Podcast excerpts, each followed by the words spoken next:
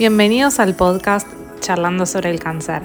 Soy la doctora Erin Prilic, médica clínica y paliativista, que busco mejorar la calidad de vida de los pacientes. Atendí y atiendo a muchas personas con cáncer en distintas etapas de su tratamiento y que al igual que vos buscan apoyo y entender el proceso que están viviendo.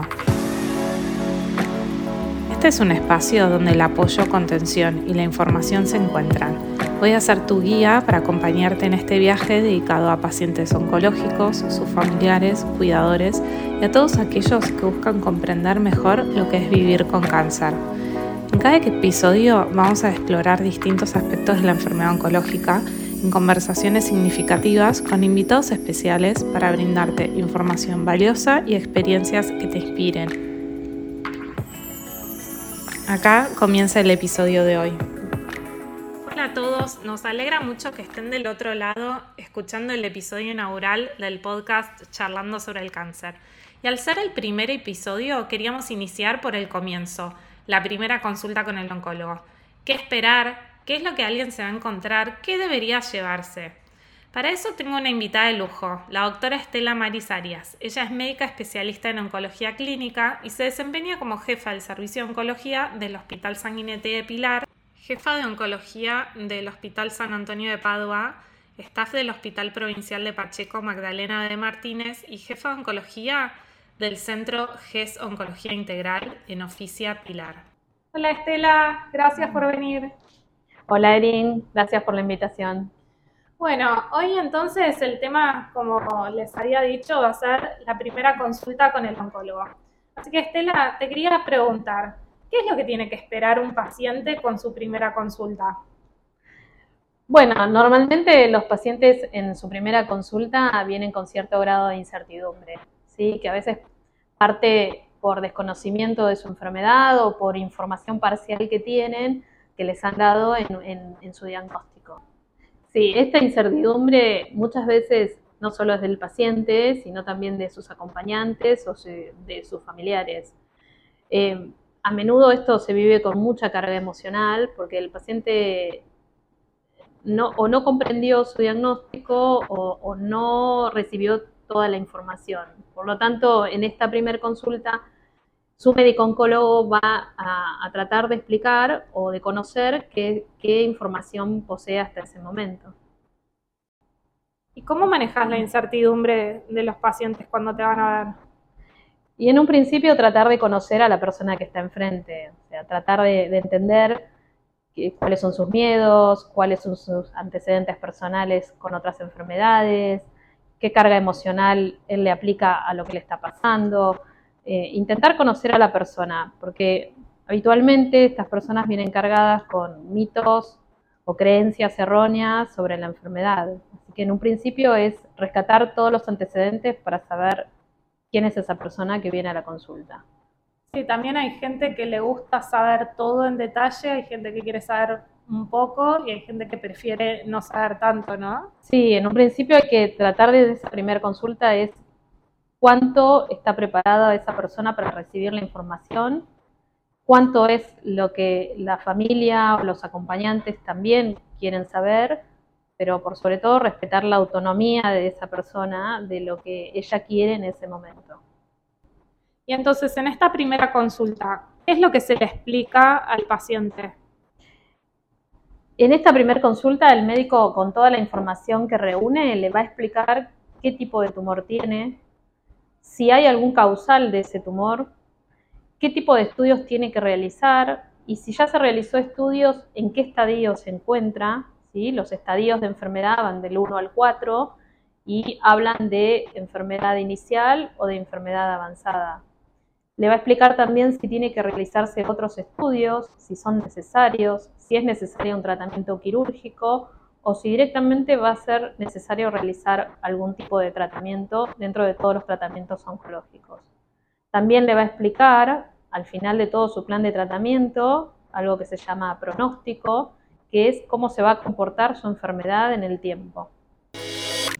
Interrumpo un momento para contarles que este podcast está auspiciado por GES Oncología Integral, un centro médico para pacientes con cáncer comprometido en brindar atención humana y de calidad. Agradecemos su apoyo para hacer posible este proyecto y proporcionar información esencial a nuestra comunidad. Ahora seguimos con el episodio. Y entonces, ¿cuánto dura una primera consulta? Y además, ¿por qué hay pacientes que requieren una segunda consulta como para cerrar el plan de tratamiento? Habitualmente una consulta de primera vez es una consulta con mayor tiempo de lo habitual, porque se debe reunir mucha información. Es por ello que eh, la segunda consulta siempre es necesaria. Si el paciente en esa primera consulta tiene absolutamente todos los estudios, puede diagramarse un plan de tratamiento, pero si faltan estudios a realizar, va a necesitar de una segunda consulta. Y te hago una consulta porque hay muchos pacientes que vienen con ya una idea preestablecida porque tuvieron la experiencia de un tío, de un primo, un conocido que tuvo cáncer y que hicieron quimio, que hicieron cierto tipo de tratamiento. Entonces, esto de que no todos hacen el mismo tratamiento, no todos los pacientes hacen el mismo tratamiento. Para cada tumor y para cada estadio hay un tratamiento indicado. Eh, ese, es un error habitual, eh, como una creencia errónea de que todos los pacientes van a vivir y van a pasar por el mismo tratamiento. Cuando el paciente va a la consulta, su médico le va a explicar cuál es el tratamiento indicado para él, que puede ser un tratamiento quirúrgico, puede ser un tratamiento hormonal, puede ser un tratamiento de quimioterapia, puede ser una combinación de quimioterapia y radioterapia, o puede ser solo control. Y esa es una opción válida para cierto tipo de tumores. Sí, porque también que hablaremos en otro capítulo sobre los distintos tipos de tratamiento, pero hay personas que no necesariamente van a hacer quimioterapia, hacen otros tratamientos y no siempre quimio sea, noto de que muchas personas al recibir el diagnóstico piensan enseguida, o sea, cáncer es sinónimo de quimioterapia. Eso es habitual y es parte de la incertidumbre del inicio. Pensar que por tener cáncer o por haber sido operado de un tumor, indefectiblemente van a hacer tratamiento de quimioterapia y no es así. ¿Y cuáles son las preguntas más frecuentes que te suelen hacer? Cuando el paciente comprendió en qué situación se encuentra, y de acuerdo a la información que se dio, la pregunta habitual es si me voy a curar, o si voy a poder trabajar, o voy a poder estudiar, o voy a poder llevar mi vida habitual, si voy a poder hacer las cosas que hago, si va a poder continuar haciendo deporte, o nada. A veces es ninguna pregunta. ¿Y por qué crees que a veces no pregunta nada a la gente? porque a veces necesitan madurar la información o pensar y esas preguntas vienen en la segunda consulta. A veces no preguntan por su familia, porque está presente su familia o sus allegados o amigos y, el espacio de esa pregunta viene después. ¿Y entonces qué es mejor? ¿Que esté solo o que esté acompañado? Y eso depende de cada persona. Hay pacientes que estando solo pueden comprender todo y, y hacer eh, las preguntas que ellos necesitan y muchos pacientes necesitan de la compañía de un allegado. Lo, lo, recomendable es que esté la persona acompañada, por la persona que sea, familiar o amigo o quien con ellos se sientan en confianza para que los ayuden en esa consulta.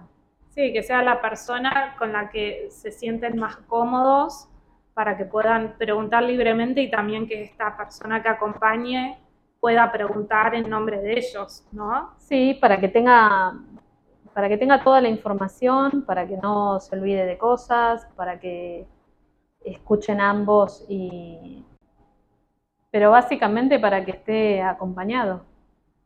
Y hablando de esto de estar acompañado y de la familia, ¿es habitual que hayan consultas que vaya la familia sin el paciente? es habitual que la familia consulte o realice una consulta inicial sin el paciente o adelantándose al paciente. Eh, generalmente eso se realiza para, organizar la información o para tener información adelantada para, para ellos, pero no se aconseja que se realice la consulta sin el paciente. Lo recomendable es que el paciente acuda a la consulta brindando la misma información que se le da a la familia. Y por último, ¿qué consejos le darías a un paciente que nos está escuchando para su primer consulta oncológica?